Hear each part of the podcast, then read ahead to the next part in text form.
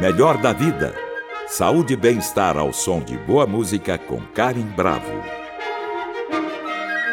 Os idosos são pessoas muito sensíveis e, ao mesmo tempo, valorizam a autonomia. Muitos têm sua própria rotina e não gostam de depender de terceiros, mas com o avanço da idade, o organismo passa por diversos desgastes, forçando-os a desacelerar. Eles são obrigados a ter mais cuidado e mais cautela ao realizar atividades, ter menos pressa. E é neste momento que muitos deles perdem a paciência. Aí é que começa o grande desafio para eles e para quem cuida deles. É preciso muito carinho e respeito para manter uma boa relação e viver bem ao lado dos idosos.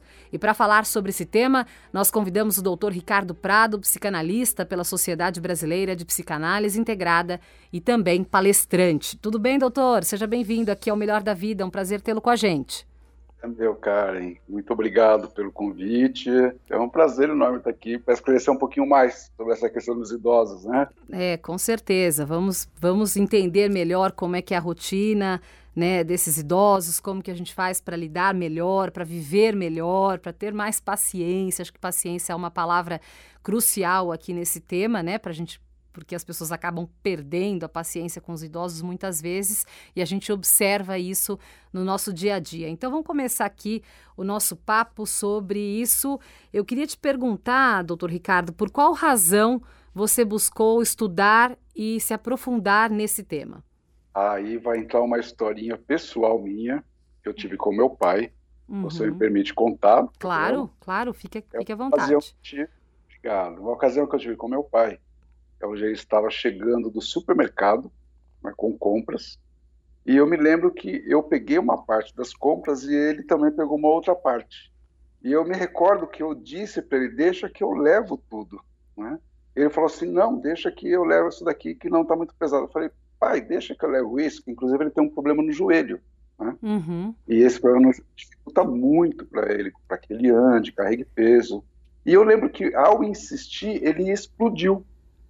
Ele explodiu, jogou todas as coisas do supermercado no chão. Foi uma situação horrível que aconteceu naquele momento, uhum. mas me trouxe uma luz, me trouxe uma luz muito grande, que foi inclusive nesse momento da pandemia, logo no início da pandemia, e que me trouxe essa luz de que nós precisamos olhar um pouco mais para o estado mental e emocional dos idosos, principalmente nesses momentos que a gente está vivendo, que são tão delicados, são tão é, exigem muito do nosso emocional. E aí eu percebi que os idosos eles estão a ponto de explodir.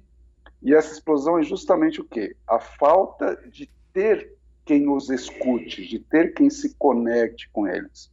E através dessa percepção, cara, eu falei, eu preciso fazer alguma coisa a respeito. Como profissional, eu acho que eu tenho o dever e o carinho de fazer algo a respeito, não só pensando no meu pai, mas pensando em todos os pais e mães de muita gente tem por aí que pode estar passando pelo mesmo problema que ele.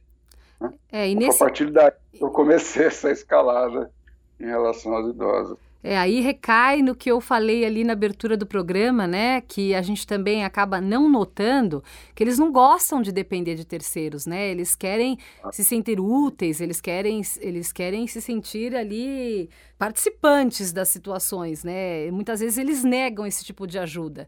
Não é nem por mal, mas, ó, oh, eu tô bem, o que, que você tá achando, né? Tá é, tá tudo certo é ainda.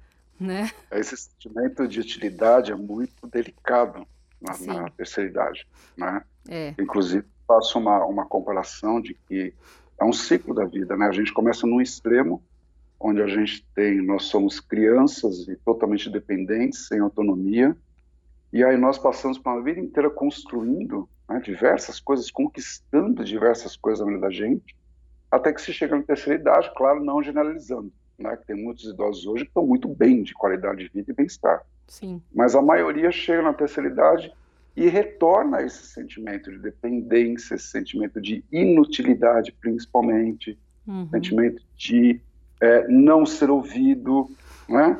Então essa essa comparação ela é muito importante nesse momento para a gente chegar. Tem muita gente que fala, né, Karen? É, Puxa, mas é, eu não tenho paciência nenhum com idoso. Aí eu pergunto, mas você tem paciência com seu filho de 4, 5 anos de idade? Ah, eu tenho, pois é. Então, por que, você tem a paciência com o seu filho e não tem paciência com seu pai de 80 anos? Sim. Sendo que a gente pode enxergar isso como os dois sistemas de um, de um mesmo estado. Claro. Né? E, doutor Ricardo, de que forma é, você auxilia o idoso a atingir consciência de suas realidades? Você ouve muitos idosos no seu dia a dia, no seu trabalho? Sim, eu tenho, eu tenho esse, esse tipo de interação com os idosos. Eu busco muitas referências, por exemplo, é, eu busco pessoas próximas são idosas para conversar com essas pessoas e poder entender como é que elas estão sentindo tudo isso, como é que elas sentem a terceira idade, como é que é esse sentimento, o que, que elas buscam. Né? O, o, idoso não tem ninguém que chegue para ele e pergunte o que, que você está sentindo, o que, que você está necessitando, o que, que você está precisando. Não existe esse tipo de conexão, é muito falha.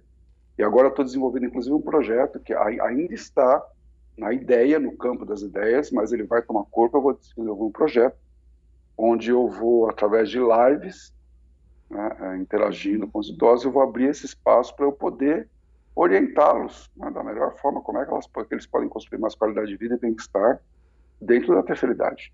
Né? Então é todo um projeto que eu tenho já desenvolvendo e tenho todas essas essas pessoas, esses idosos que eu procuro estar em contato para poder entender um pouco melhor tem um detalhe, né, Karen? Ah. Tem um, existe o, o Estatuto do Idoso, ele existe há mais de 15 anos. Você saber que poucas pessoas têm conhecimento disso? É verdade. É, verdade.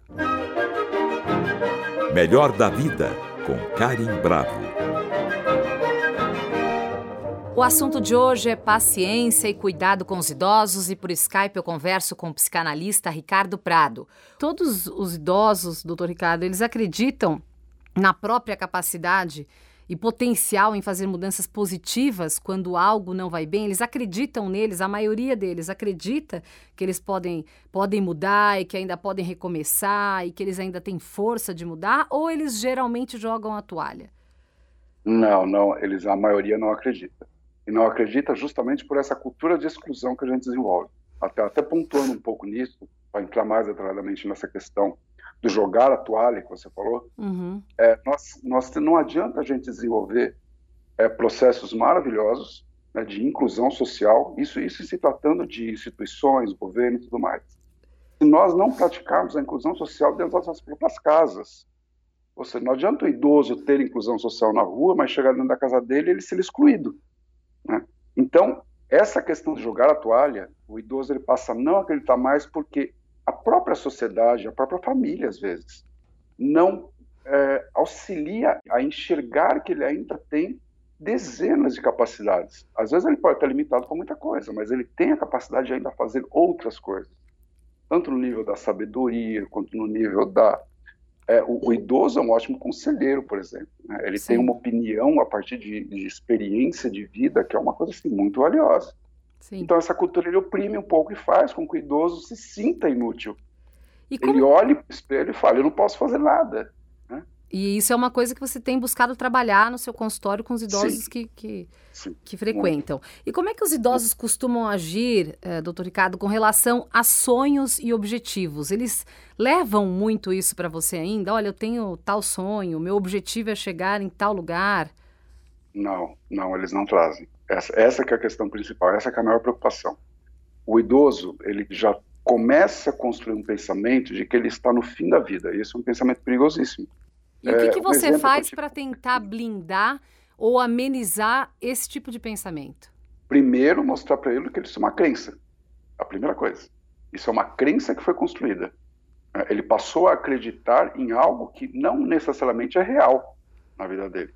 E a partir daí desenvolver com ele quais potencialidades que ele ainda possui, quais as capacidades que ele ainda possui, e, e dar ênfase para isso, começar a praticar isso literalmente no dia a dia, para que ele saia cada vez, no, cada vez mais no mindset negativista em que ele se colocou.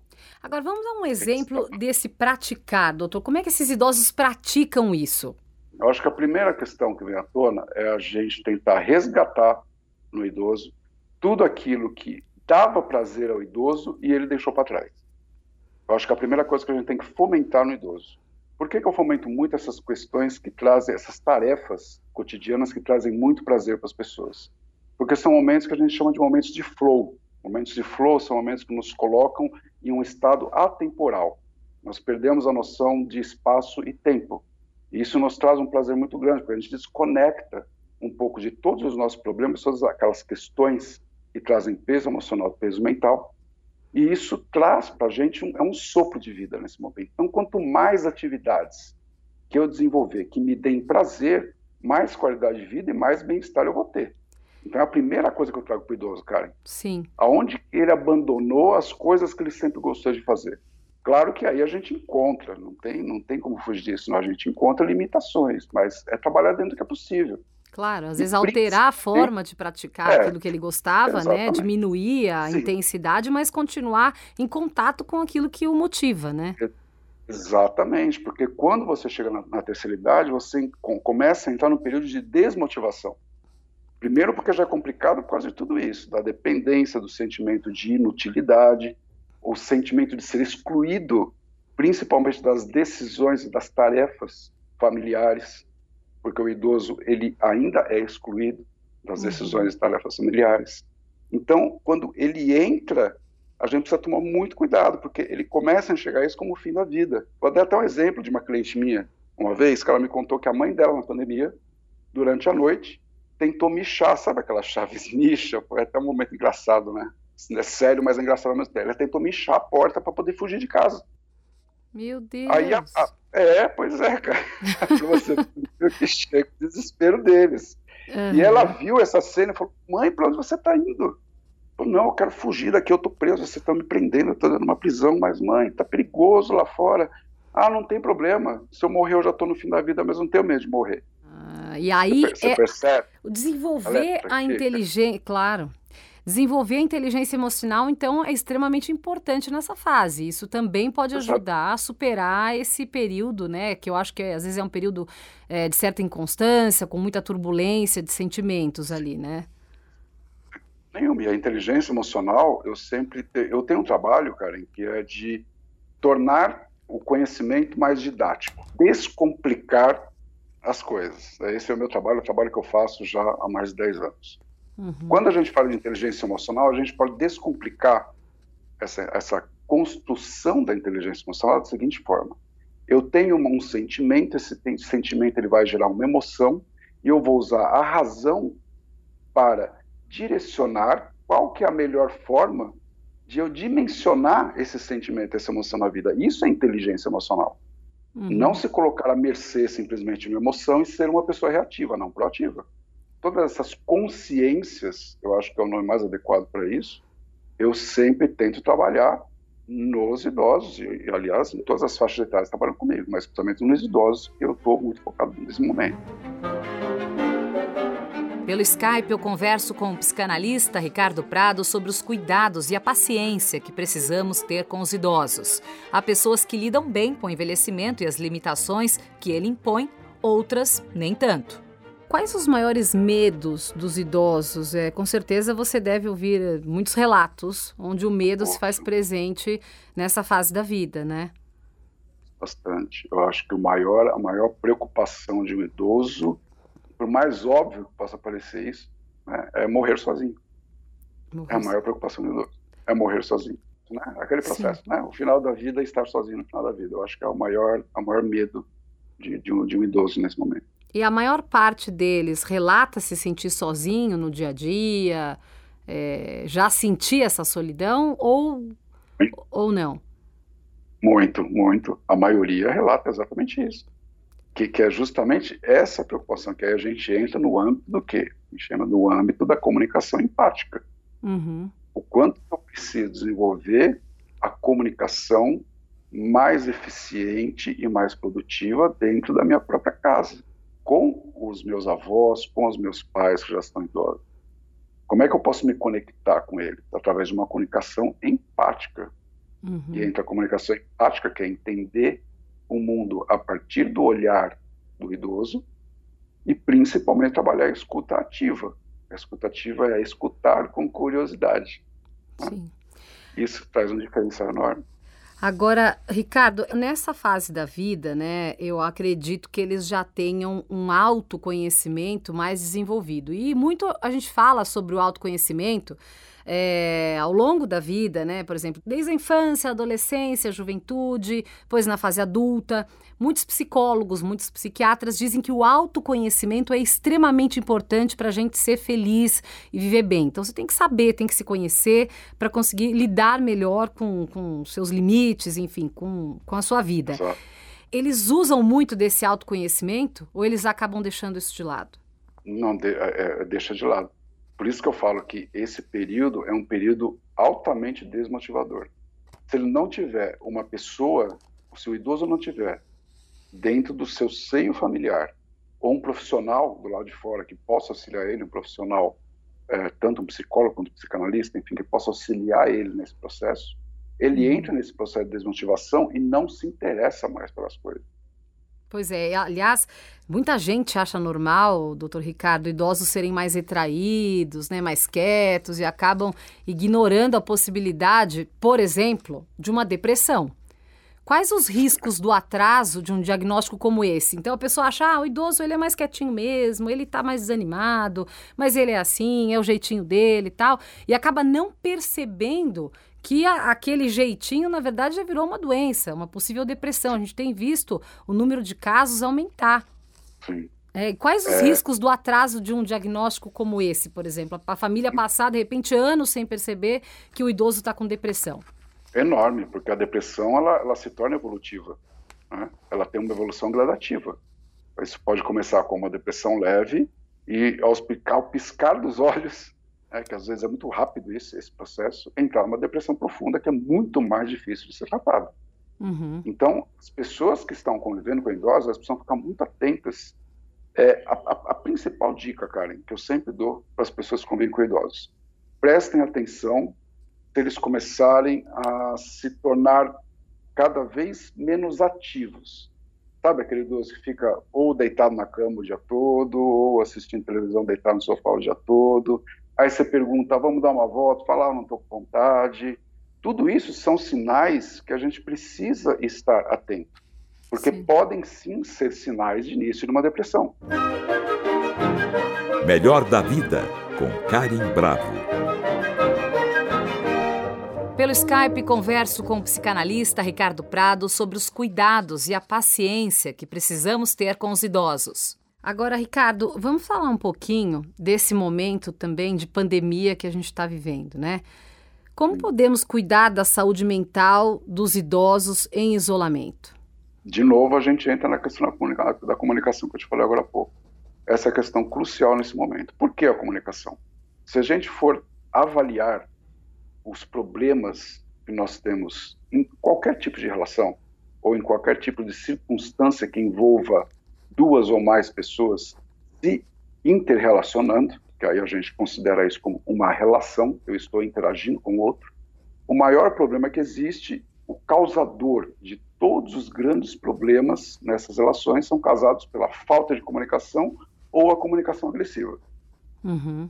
É sempre a comunicação. É, é, é, algo impressionante quando você começa a estudar a comunicação, você percebe o tamanho do poder que ela tem de consolidar uma relação positiva ou consolidar uma relação fadada ao fracasso.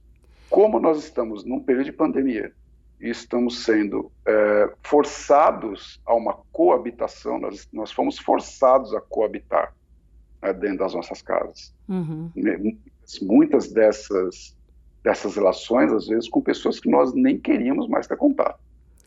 Então, essa coabitação dentro de casa, para que tenha uma coabitação harmônica, feliz, mais tranquila, com mais qualidade de vida, é preciso desenvolver a comunicação. Não tem outra forma, Karen.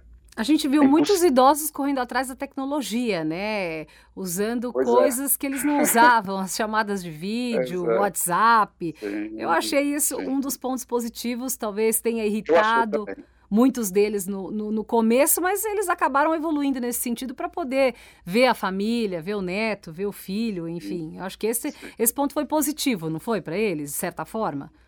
positivo, sim, que é, é, é, um espanto até. Eu vejo hoje o meu pai mexendo no celular, é, é uma coisa espantosa. Eles aprendem rápido. Aí é que tá, né? A gente tem um modo de observar o idoso como um ser incapaz de dezenas de coisas. Sim. Ele tem uma lentidão de raciocínio, ele tem uma lentidão de, de é, é, capacidades psicomotoras, enfim, toda uma questão. Mas quando eles querem, essa que é a grande questão que eu trago quando eu converso com um idoso ou com alguém que convive com idosos. Uhum. Quando eles querem mesmo, Karen, eles conseguem. Sim. É, é, é uma, eles têm uma capacidade. Enquanto respira, a gente tem capacidade de superar qualquer coisa. Essa é a questão. A gente tem que sair da crença que a gente não pode mais, claro. que a gente é incapaz. Claro. E ele mexe no celular com uma destreza que é, chega até a assustar. E eu acho isso maravilhoso. Só que existe o ponto positivo que você comentou. Eu também acho muito positivo, porque isso é, coloca eles em contato com as pessoas.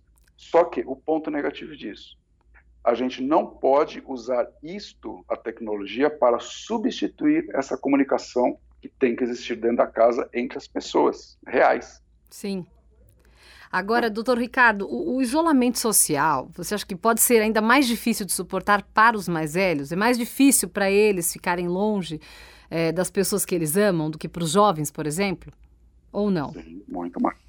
É, eu acredito que são circunstâncias diferentes. E quando eu falo circunstâncias diferentes, a gente tem que colocar em questão que são necessidades diferentes. Eu acredito, olhando para um todo, como você está me colocando agora, eu acredito que todos têm um nível de, de dificuldade perante esse isolamento relativamente similar dentro das suas próprias necessidades, porque a necessidade do jovem é completamente diferente da necessidade do idoso. Sim. Né? Então, acredito que a dificuldade ela é linear né, para todos nós. Todos nós estamos passando por algum tipo de dificuldade com esse isolamento. Claro que eles têm o quê? Muito mais fragilidade emocional nesse sentido o cuidado com eles tem que ser maior, o cuidado com a criança tem que ser muito maior. Mas ninguém está imune né, a um processo de desenvolvimento de depressão e desenvolvimento de desequilíbrio emocional. Ninguém está imune disso. E seja qualquer idade que, que se apresente nesse momento. E de maneira geral, você acha que os idosos ficaram mais infelizes nessa pandemia? Ricardo, você recebeu mais questionamentos sobre isso, enfim, mais relatos sobre isso? eu tive algumas percepções que foram interessantes. Primeiro, que eu percebi que uma parcela dos idosos, considerável, ficou mais irritadiça, ficou mais irritada, por ter de conviver com o filho? Talvez não tenha uma conversa muito boa, conviver com o neto, talvez não tenha uma conversa muito boa, é, sentir que a privacidade dele foi invadida, é engraçado, né, a gente falar nesse sentido, mas é uma, é uma realidade que eu me, eu me deparei. Uhum. Alguns ficaram muito irritadíssimos e outros ficaram muito tristes, porque mesmo com essas pessoas dentro das casas, essas pessoas não se comunicavam. Né? Então, é, é, a solidão ela é algo muito relativo. Né? A solidão é um, é um estado mental e que, e que, depende de vários fatores. Você pode estar rodeado de pessoas na sua casa e mesmo assim estar em solidão. Claro, e muitos foram até, muitos idosos ativos, né, extremamente ativos, enfim, foram até proibidos de trabalhar. Então eu acredito que nesses casos também esses idosos estejam mais irritados nesse momento você estar apto, né, estar bem, se sentindo bem, saudável, querendo trabalhar e ao mesmo tempo recluso, porque, enfim, é, uma, é, é o, que, é o que deve ser feito nesse momento. Né? Agora, você imagina a pessoa se sentir saudável e presa dentro de casa, sendo que tem um trabalho, né, que gostaria de estar participando e não poder estar participando. Então, isso eu acho que justifica é, parte dessa irritabilidade que a gente tem notado Sim. e tem acompanhado. Sim, eu, eu acredito que é um, é um, fator muito importante nesse sentido. É. E, além de favorecer ainda mais o sentimento de inutilidade.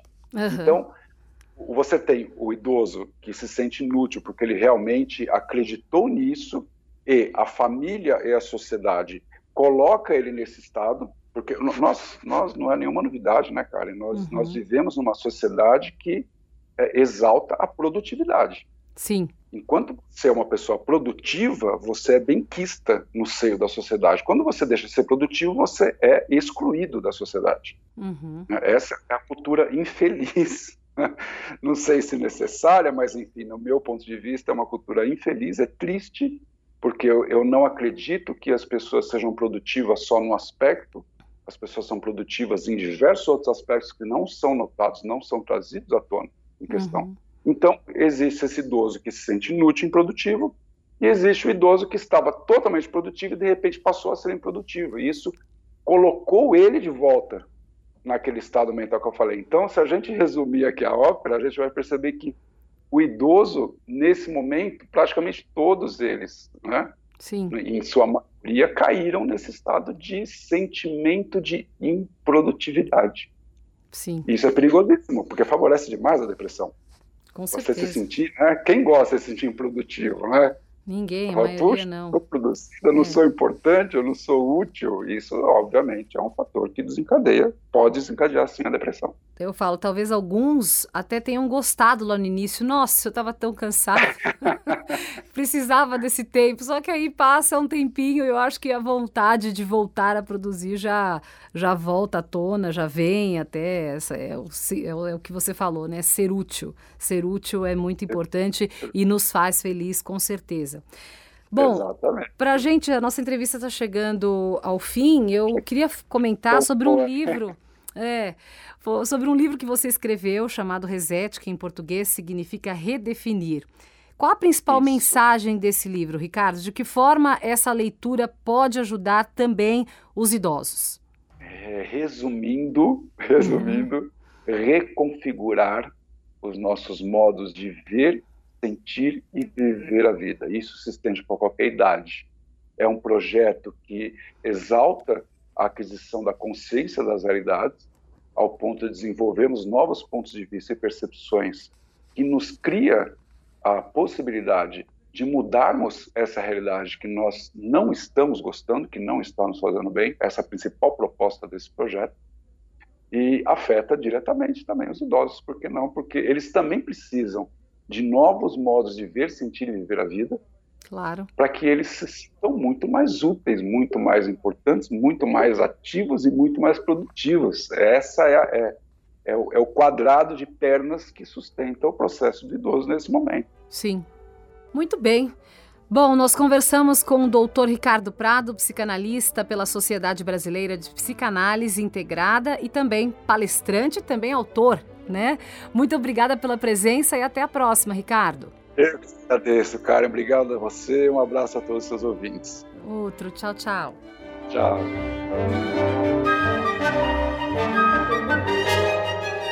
Para saber mais sobre a nossa programação, acesse o Guia do Ouvinte no site da Cultura FM www.culturafm.com.br. E para comentários e sugestões, entre em contato através da Central de Relacionamento 0 operadora 11 2182 3222 ou em nossa página do Facebook Cultura FM Oficial.